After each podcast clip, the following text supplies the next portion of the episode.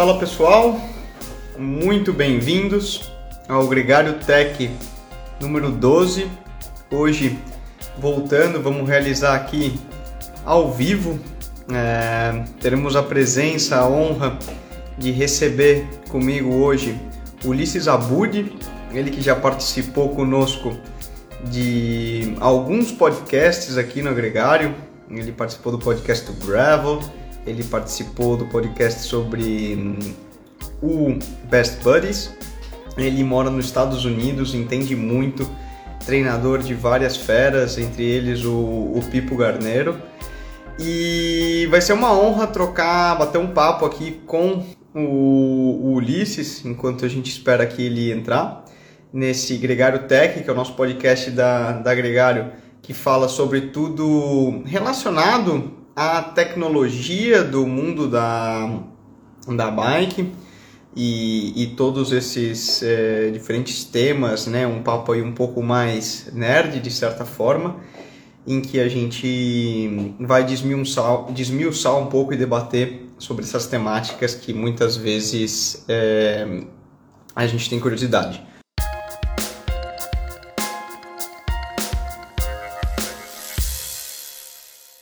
E a temática de hoje, né, para o nosso 12 programa, é o que é bom para o pro é bom para o amador. Tá aí. É... Senhor Ulisses, capitão. Beleza? Muito bem-vindo. Tá bom? Pô. Ótimo. E por aí, como vai a nossa a Flórida? Já está de volta? Recuperado? Tô, tô de volta, recuperado de Covid e e já fui recebido com um belo frio aqui, né? Os últimos dois dias, frio, frio, frio. Nem parece Flórida. Saí para treinar hoje de calça até. Pô, é. Aí, normalmente, o clima costuma ser mais temperado, de certa forma, né? Até lembra um pouco o inverno brasileiro, pode-se dizer? Muito. Lembra muito ali o inverno de São José do Rio Preto, que os seus 6 a 9 graus, hoje estava 6 graus na hora que eu saí. E Friozinho, friozinho. Pô, 6 graus já é um, uma temperatura que tem que se abrigar bem para sair, né? Exato. Até porque quando você está na bicicleta, você acaba tendo aquele vento e, e muda um pouco aí a, a sensação térmica, mas é uma, uma temperatura considerável. Ulisses, eu fiz uma apresentação rápida sobre, sobre você. E, e é uma honra, primeiro, agradecer uh, o, você ter topado aí, aceitado o convite meio de última hora de participar conosco hoje do, do Gregário Tech. É, e a temática de hoje, cara, eu acho que é um, um tema que aplica muito e tem um debate muito bom, que é o que é bom para o profissional é bom para o amador? Ou seja, o que a gente vê um profissional fazendo se replica no dia a dia de um, de um amador. É, e aí a gente pode entrar em, vai entrar e desmiuçar diferentes temáticas, né? Que pode ser desde o ajuste de bicicleta, o equipamento que a gente vê o, o, o profissional utilizando, até a própria parte do treinamento, né? É muito comum a gente ver é, um atleta profissional treinando horas, horas, horas, horas, horas, muitos volumes, tantos mil quilômetros por ano, mas será que esse é realmente o, way to go, né? O caminho a ser seguido para um amador que tem que compaginar aí, é, compartilhar a vida dele pessoal, vida profissional e depois a vida como, como atleta. Uma primeira menção que eu queria é, chamar aqui no, no programa, infelizmente é uma notícia, né? Eu acho que todo mundo viu a questão do Egan Bernal, do acidente que ele sofreu ontem treinando lá na, na Colômbia. A gente deixa aqui também uma nota de, de melhoras, é, desejando melhoras aí para o Egan, que ele, que ele se recupere o mais rápido possível. Ele bateu num ônibus, né? No, durante o treino, a gente não sabe bem, especulando o que aconteceu. Aparentemente, o ônibus estava parado, ele veio e chapou no, na traseira do, do ônibus e se, se lesionou bastante, né? Teve, teve uma lesão de fêmur, enfim, não precisamos entrar no, nos detalhes. mas até, até saber do, do teu lado, né? Quem teve uma lesão muito similar, de fratura de fêmur e tudo, foi o Frume, é, alguns anos atrás, e você, Ulisses, pô, você pedala quase que, de certa forma, como um, um buddy de treinamento, você fala muito com o Frume. Saber um pouco aí do, do teu lado, qual é o feedback de um cara desse, como que ele está se recuperando e, e, o que poderia ser uma perspectiva para o vegano. Então, Nico, putz, primeiramente agradecer a você o convite de fazer, ainda mais com um tópico desses que eu acho que é, putz, é muito propício, é muito propício, muito interessante, e eu tenho certeza que a, a própria conversa, a gente, a gente vai acabar aprendendo muito né, disso. Isso é uma, é uma coisa sem fim, que a ciência está sempre se renovando e a gente está sempre aprendendo o que fazer e o que não fazer, né? Até tirando o exemplo né, do que eles testam às vezes na Fórmula 1 para implementar nos carros de rua, coisas que lá vão funcionar e não vão funcionar. É, eu acho que a gente vê isso diariamente, coisas que vão funcionar é, e funcionam no Pro Tour, não funcionam para amador, coisas que funcionam e funcionam, coisas que não funcionam não funcionam. É, agora, quanto ao Bernal, realmente uma pena.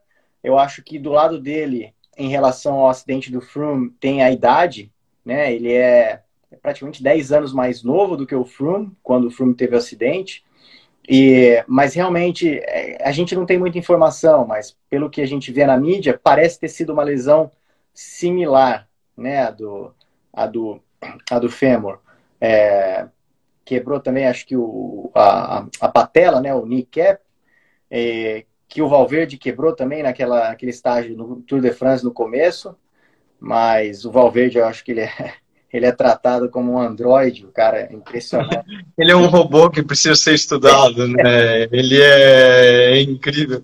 É, mas, assim, quanto ao, ao Froome, ele, ele diz que hoje ele está recuperado fisicamente do acidente. Ele fala que fisicamente ele é o mesmo de antes. É, o problema é que um acidente desses, ele não só gera é, danos físicos, né? Ele gera danos é, mentais, é, traumas né? E, e com isso, no caso do Flume, o dano dele desencadeou a, a esquistossomose, que é que ele tem, e é uma doença sem cura, estava estacionada, e, e aí isso desencadeou de novo essa, essa doença, e aí alterou enzimas, essas coisas, e demorou para descobrir, e aparentemente agora ele conseguiu estabilizar isso novamente e está e tá se sentindo pelo menos a última vez que eu encontrei, ele estava se sentindo como ele se sentia na base quando ele ganhou os, os, as grandes voltas. Então, é. claro, a gente não sabe ainda é muito cedo do, do Bernal, mas eu acredito que ele volta, sim. Eu acredito que a força maior de voltar, e o filme do exemplo disso, tá, tá aqui, tá na cabeça. Eu acho que você pontuou muito bem, né? É, é sempre pesado a gente ver um acidente assim e, e, até não foge um pouco a temática do programa inicial, mas eu acho que é um tema que está tão quente aí nas redes sociais e acabou de acontecer. E, e só vem a, a, reiterar né, a importância, gente, para quem está assistindo, nos escutando. Meu, é, é um esporte perigoso, a gente trabalha ou pratica o que é a nossa paixão em trânsito aberto. A gente está, de certa forma, à mercê é, da perícia e de outros motoristas. E depois que o acidente aconteceu, não adianta a gente colocar um culpado. Ah, se o cara do ônibus deveria ter parado, se o Bernal estava olhando, não estava, enfim, não, não tem que entrar na polêmica. Mas tomar cuidado, prestar atenção, buscar locais seguros para pra praticar, para treinar. Então, evitar estradas que você sabe que são perigosas, rotas que talvez sejam propícias a que tenham menos movimento de, de carros, porque depois que o acidente aconteceu, já era. A gente não, não adianta colocar um, um culpado. E, e o ponto mental que você comentou, né, Ulisses, do, do Bernal é sensacional. E é uma das grandes fortalezas dele, né? Sempre foi identificado. Eu até falei hoje mesmo com o, com o Iguita, que é colombiano também, e, e com o Aitor, que ele é, estava, ele está na Colômbia agora também, o Aitor é diretor de fisiologia e nutrição da, da Ineos, e, e eles falaram, é, foi muito trágico, né? Porque normalmente eles sempre treinam até com uma moto, o pai do Bernal vai na frente para abrir. Mas enfim, é, eu acho que deixamos a, aí a, a menção e melhora sair o mais rápido possível para o Egan. Eu acho que agora a gente pode também entrar um pouco na temática do programa, né, Ulisses, para debater. Justamente isso. É, amarrando com, com o Egan, às vezes a gente vê profissionais realizando treinos na bicicleta de contrarrelógio, como foi o caso, a 60, 70 por hora, e a gente vê os números de Strava, que são muito legais, e um profissional, e você vê, nossa, o cara rodou 30, 35 mil quilômetros no ano. Mas a dúvida é, isso se replica a um atleta amador? É, exato. Eu acho que isso daí é o, é o principal, né? E até fazendo um link com o assunto do Bernal, é, às vezes a gente vê o, os profissionais treinando muito a estrada, estrada, estrada, e a gente é, a, tenta né, fazer um paralelo e vai para estrada, estrada. Uma grande diferença é o porquê, né, que é o temático do programa, o que o Pro faz que o amador não deve fazer. Uma das coisas é, é, é esse, essa parcela do risco, porque geralmente uma equipe Pro eles têm um carro atrás, eles têm toda, todo um comboio, né, eles têm escolta, o que ajuda muito na segurança viária ali, na segurança deles. E o amador, não. Quase sempre ele está sozinho com mais um amigo. Então, se for para treinar, que procure um, um, grupo, quanto mais pessoas, né, mais visível você fica, é, roupas visíveis, é, para ser visto. Eu acho, eu acho que começa daí. E, e aí sim, indo pro, pro volume de treino, é, eu acho que tudo começa com aquela, com a base, né? É, propriamente dita. Então, a base tradicional, que é aquilo das 30 horas e roda em baixa intensidade, é, eu acho que não, que não funciona para o amador. O profissional, primeiro, ele tem a disponibilidade de tempo, né? Ele tem, ele tem lá as 30 horas para pedalar na semana. O amador, não, ele tem uma jornada de trabalho de 8 horas depois que ele vai treinar, na maioria das vezes. É, e aí é uma coisa ligada à outra. Se você está fazendo um treino 30 horas assim, mas você está fazendo muito volume, você, consequentemente, para a base vai precisar de uma intensidade mais baixa. E se você não tem essa, esse volume todo para treinar na, na, semana, das 30 horas, se você tem uma jornada de trabalho depois, que é o caso de muitos amadores, não dá para ficar rodando leve também falar, ah, estou fazendo a base, igual o profissional. Ah, eu só estou rodando menos em tempo, mas eu estou fazendo igual ele, estou rodando tudo em Z2.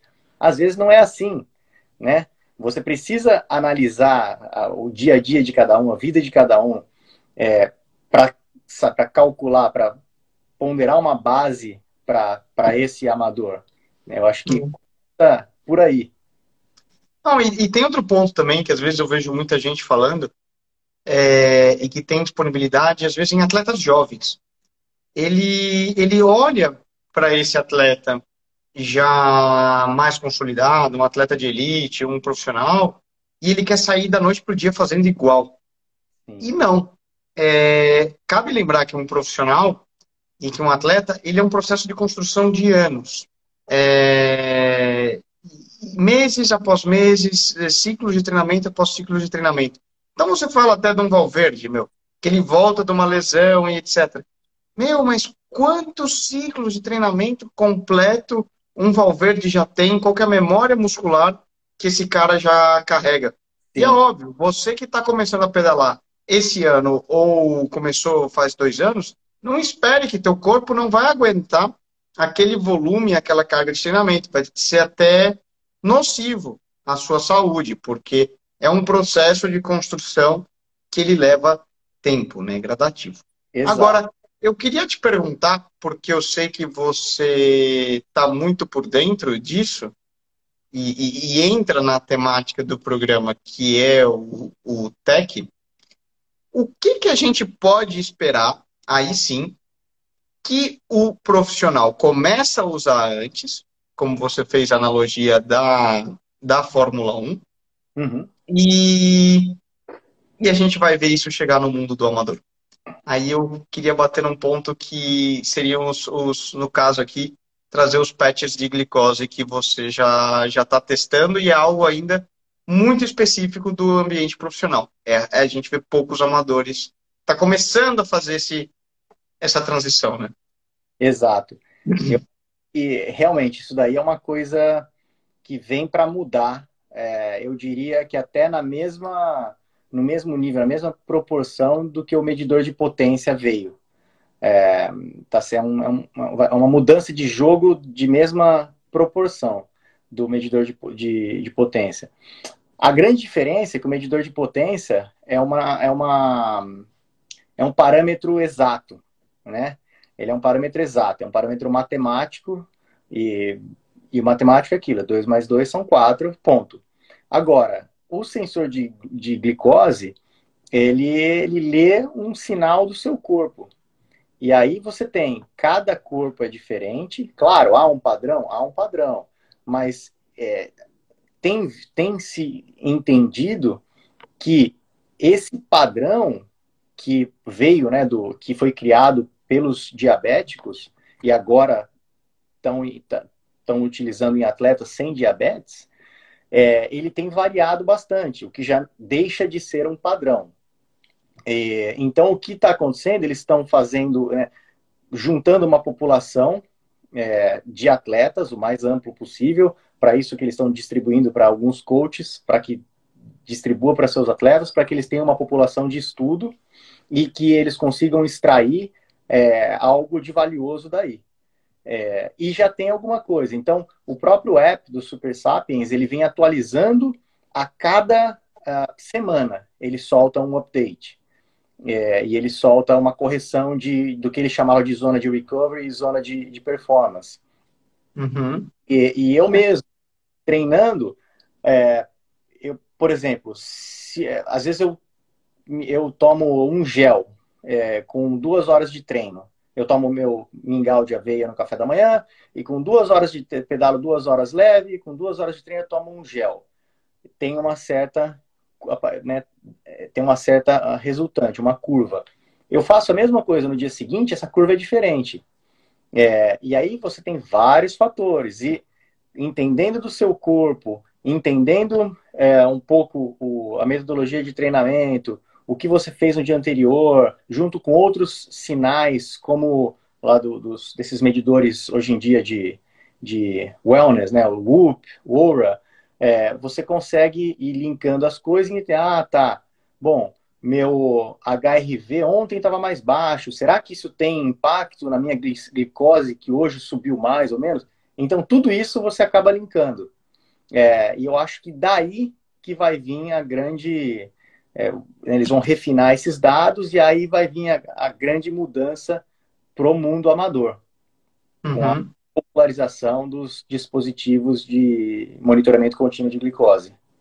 Na medida que eles fiquem até mais acessíveis, né? Você Isso. vê. Eu, eu, particularmente, ainda não usei, tá? É, já li, já conheço, tenho, tenho vários companheiros de pelotão que, que utilizam. Uhum. Você mesmo, né? Você utiliza.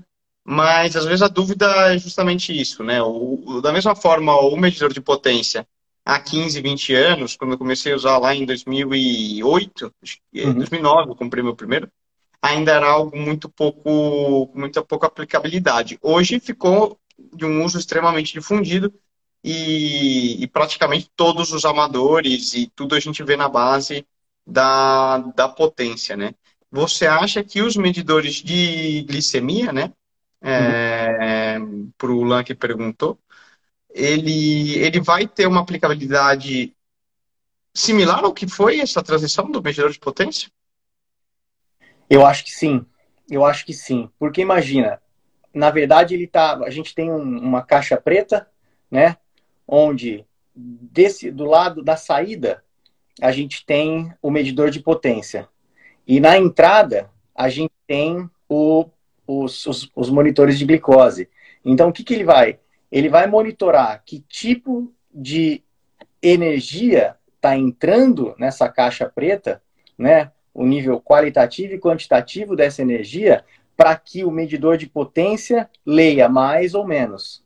Então eu acho que ele fecha esse ciclo energético, né? Ele uhum. fecha esse ciclo energético. Se em algum momento, quando eles conseguirem é, trazer essa informação mais refinada para o leigo, para que ele não precise ficar analisando os números de glicemia dele, vendo se é curva, se vai ter uma hipoglicemia reativa ou não, para que ele bata o olho e fale assim, ah, tá, preciso comer agora. Ah, não, não preciso comer, que é o que eles estão tentando fazer, é, eu acho que vai ser a, né, o, o, o que falta para fechar esse ciclo. Então você está numa prova e aí você está se alimentando, fazendo aí 80 gramas de, de carboidrato por hora.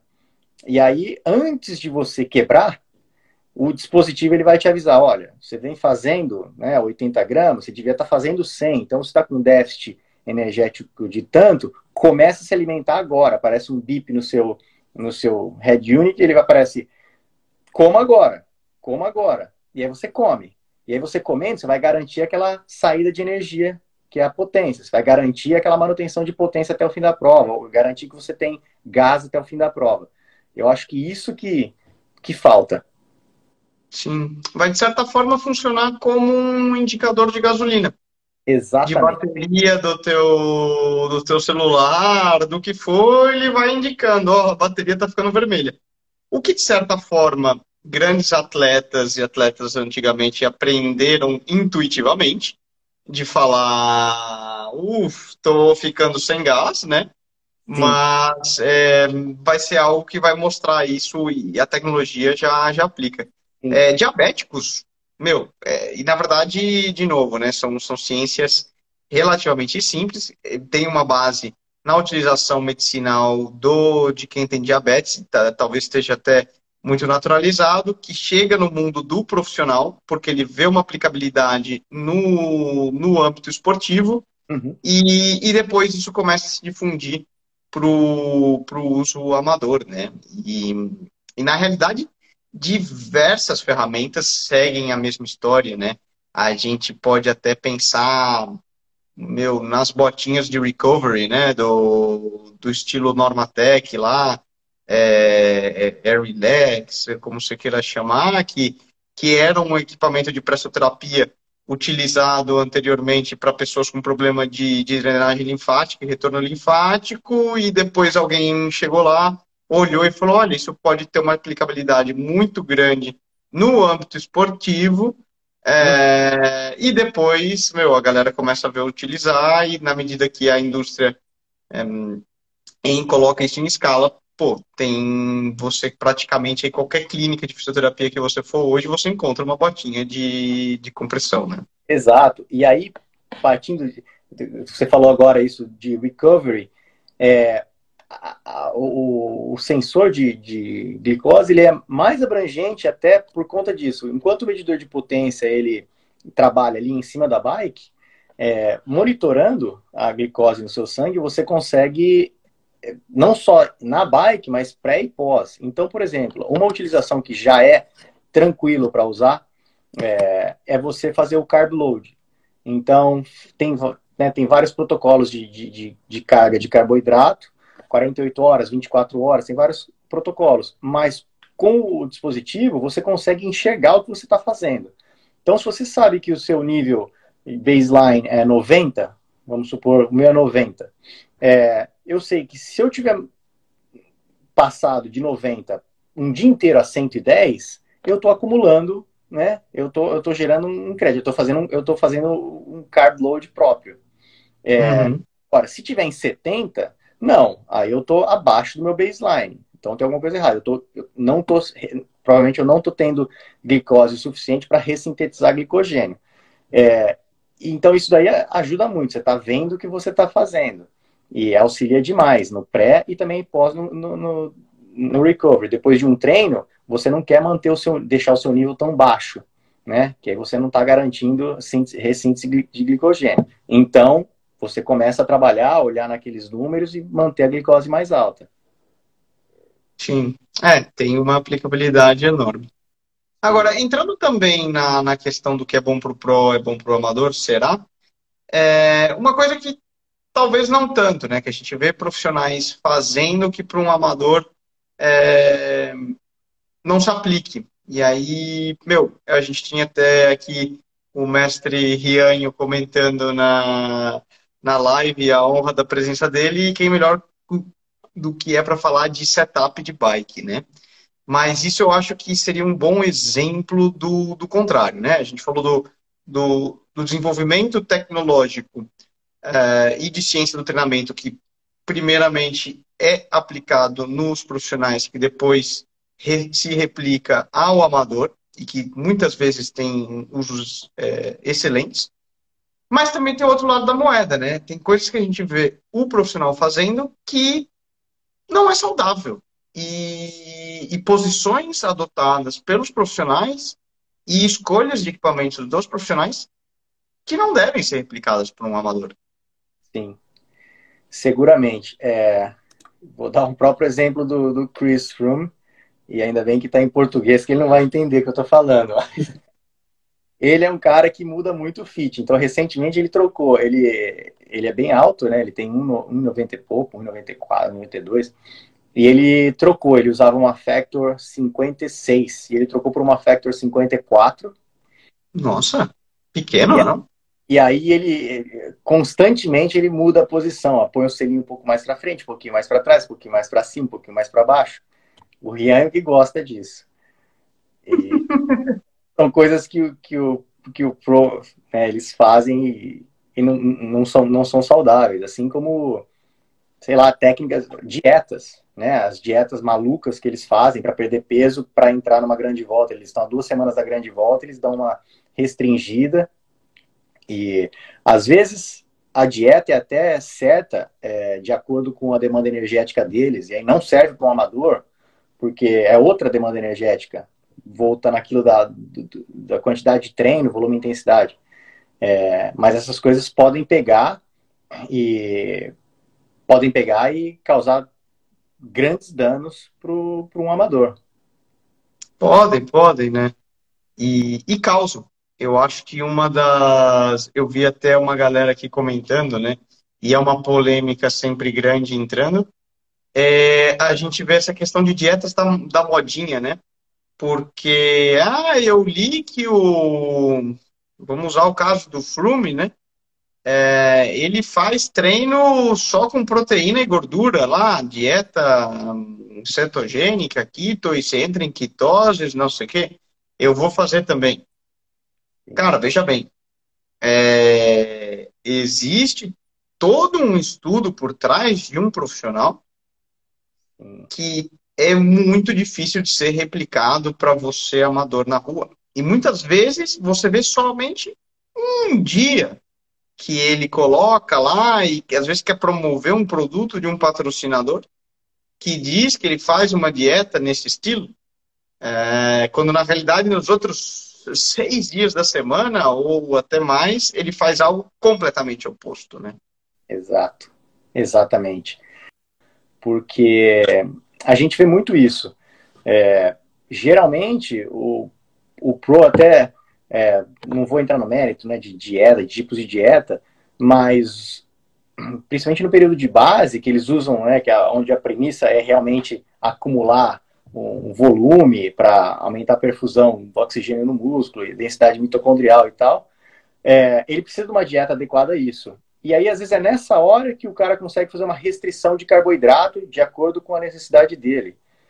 E aí o amador vê isso e fala: opa, eu vou fazer um low carb aqui para perder peso. E aí, pau, aí o cara, primeiro, ele já não está fazendo a base, ele está fazendo intensidade porque ele não tem o tempo disponível para fazer a base. E aí ele fica sem alimento, né, sem energia para fazer o específico. E aí, aí vai ladeira abaixo, é aquela curva exponencial para baixo. Um ciclo vicioso que, que detona o cara, ele não anda nem para trás e não, não sabe por quê. Você já vivenciou isso na pele com alunos seus e, e, e, próximo? Já, bastante, bastante. É, a momento assim tem, e por isso que eu tento sempre trabalhar né, junto com nutricionistas, é, indicar para nutricionistas, porque é muito comum, é muito comum mesmo. E, e aí não adianta, eu até falo para eles, olha, não adianta você ter um motor enorme se está sem o combustível, não vai para lugar nenhum. Então, primeira coisa é acertar isso, né? E aí depois a gente começa a, a apertar o treinamento, porque uhum. e, e, além de ser como é característico, assim, é você tá ali através do no Training Peaks é característico, você começa a ver é, né, os, os, os, parâmetros fisiológicos, frequência cardíaca, tudo, alguns até, até baixam os dados do WHOOP lá no Training Peaks, e aí você começa a ver variação no, no HRV, você começa a ver variação no batimento cardíaco em repouso, e aí a pessoa não começa a render no treino, e aí você fala, pô, peraí, como é que foi o seu jantar ontem? Ah, tá, ah, como é que foi? O que, que você comeu no treino hoje? Ah, ah putz, tá aí, tá aí. E, e, a maioria das pessoas, né, elas têm essa ideia do, é, do Pro, é, do, do universo Pro. Eles olham na Fórmula 1 ali e falam, pô, eu quero usar um composto de pneu igual a esse daí. Aí põe no carro, o carro não, não vai. É outro carro. Não vai no lugar. É. é, de novo, né? Eu acho que a gente tem que olhar, eu sempre falo, para o profissional ter uma inspiração e absorver muito do que a gente vê deles, mas as coisas têm que ser hum, bem pinceladas e você tem que que escolher bem o que você vai absorver e o que você não vai absorver. Porque Sim. nesse aspecto, o ciclismo ele é muito legal, né? Porque diferente de um, de, um, de um, carro de Fórmula 1, você usou a analogia, em que a gente vê o Lewis Hamilton, o Max Verstappen, é, o Ayrton Senna na sua época pilotando, e só que você nunca, na, na grande realidade da maioria das pessoas, você nunca vai sentar no carro do Lewis Hamilton e pilotar na mesma pista que o Lewis Hamilton. Exato. É viável. É para meros mortais. O ciclismo não. A gente, você pode ter o carro do Lewis Hamilton, se não melhor. Sim. Então você pode ter a, a bike do Egan Bernal, do Tadej Pogacar, do Peter Sagan e ou se não uma bike melhor, porque eles têm uma série de restrições é, e limitações dos patrocinadores. Então você pode escolher e montar a tua bike dos sonhos da maneira que você quiser e você pode ir pedalar e de certa forma às vezes competir, né, através de, de provas que te proporcionam proporcionam isso, um, um Granfondo Stelvio, Dolomitas, um Litap, um Brasil Ride, né, independente aí da modalidade que você for. É, e você pode ir pilotar na mesma pista do, do Lewis Hamilton, você pode ir pilotar na mesma pista do Tadej Pogacar, do Henrique Avancini. Está aberto para você, né? Então esse lado é muito bonito.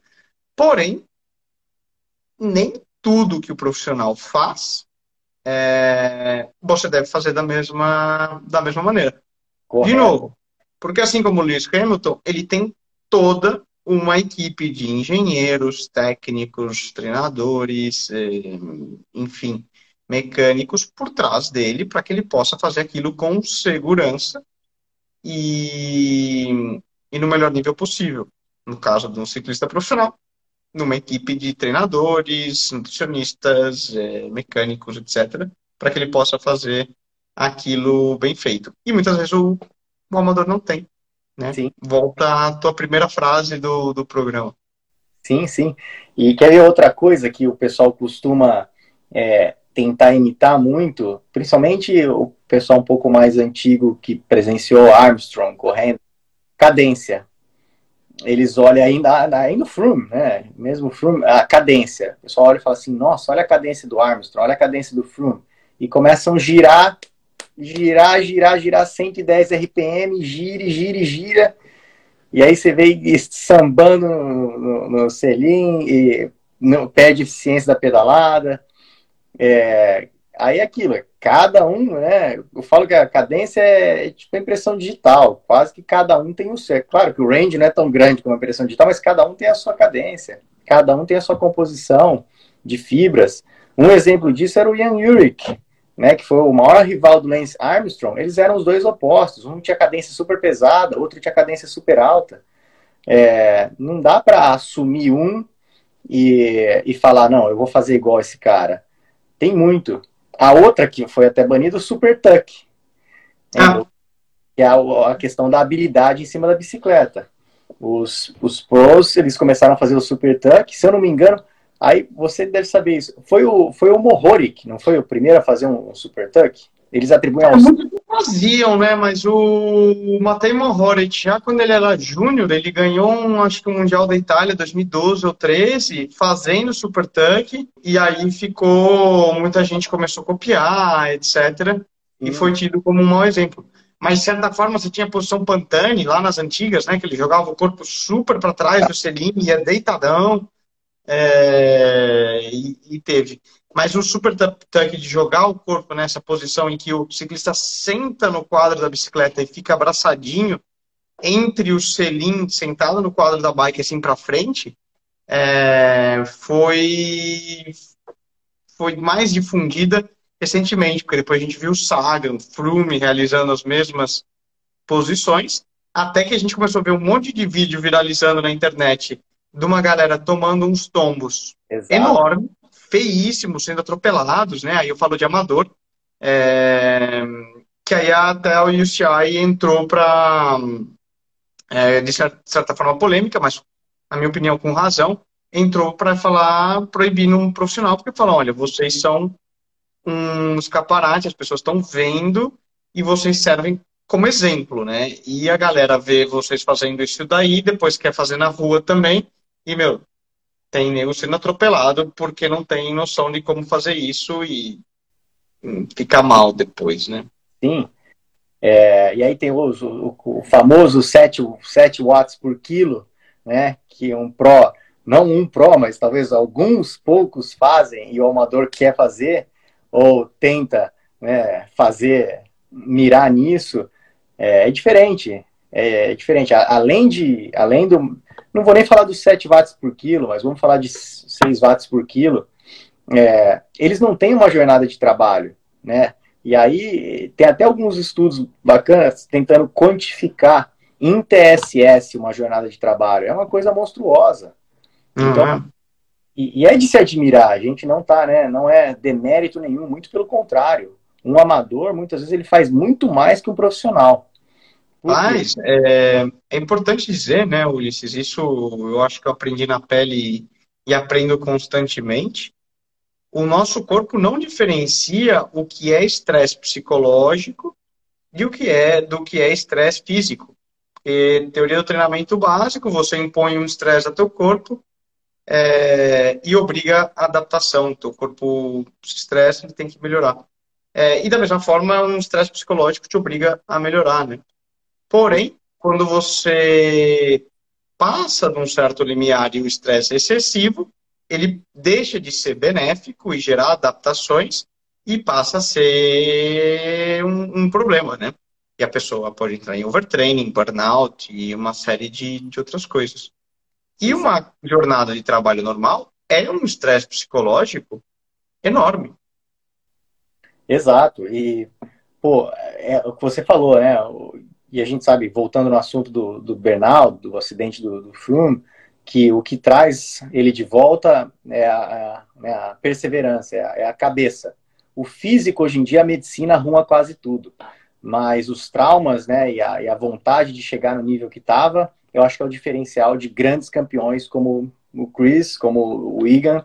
É, então, se a tua cabeça não está 100% ali no momento, né? Se você está pedalando, você tem um intervalo para fazer, sabendo que depois você tem uma reunião com putz, uma galera chata, uma reunião né, estressante, você não vai estar tá ali no momento. É muito difícil você focar no intervalo, focar naquilo. E às vezes você atribui, ah, não, eu estava cansado, ontem eu não, não, dormi direito. Não, vezes, a maioria das vezes é o estresse mental, que é o que um ó, tem, claro que ele tem, mas é diferente. Ele tem, mas ele consegue ali o estresse dele, se ocorrer, é por conta do, daquele próprio universo que ele vive, que é o ciclismo profissional. Não é um, um meio.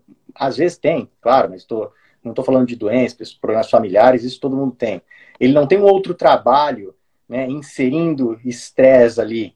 que pode tirar a atenção dele e vai tirar uh, fatalmente a performance. É, isso é fato. E, sabe que, cara, você comentando me lembrou muito uma característica que eu vejo em grandes campeões e grandes atletas que, que eu admiro. Aí posso citar um, um Avancini, um Miguita, um próprio Valverde, em que eles são capazes de, de separar os momentos de uma maneira muito clara. E quando ele entra para realizar o treino dele, realizar o trabalho dele, ele é extremamente focado, ele consegue quase que fazer uma. focar toda a atenção dele naquele momento presente. E olha, agora eu tenho que fazer um treino de 150 quilômetros com tais, tais, tais séries, tal trabalho, tal trabalho. E ele meio que dá um, um branco no restante. E ele é capaz de estar tá muito presente e trazer muita intensidade para aquele, aquele momento que ele, que ele vai praticar. Mas, capitão, nós estamos aqui quase chegando no nosso limite do tempo. É... Mas eu queria fazer uma última pergunta para você, cara. Inverter a bola. O que você acha que um, um, um pró deveria aprender de um amador? um pró deveria aprender de um amador? Primeira coisa, acho que é dar valor no, no tempo, né? É, dar valor no tempo.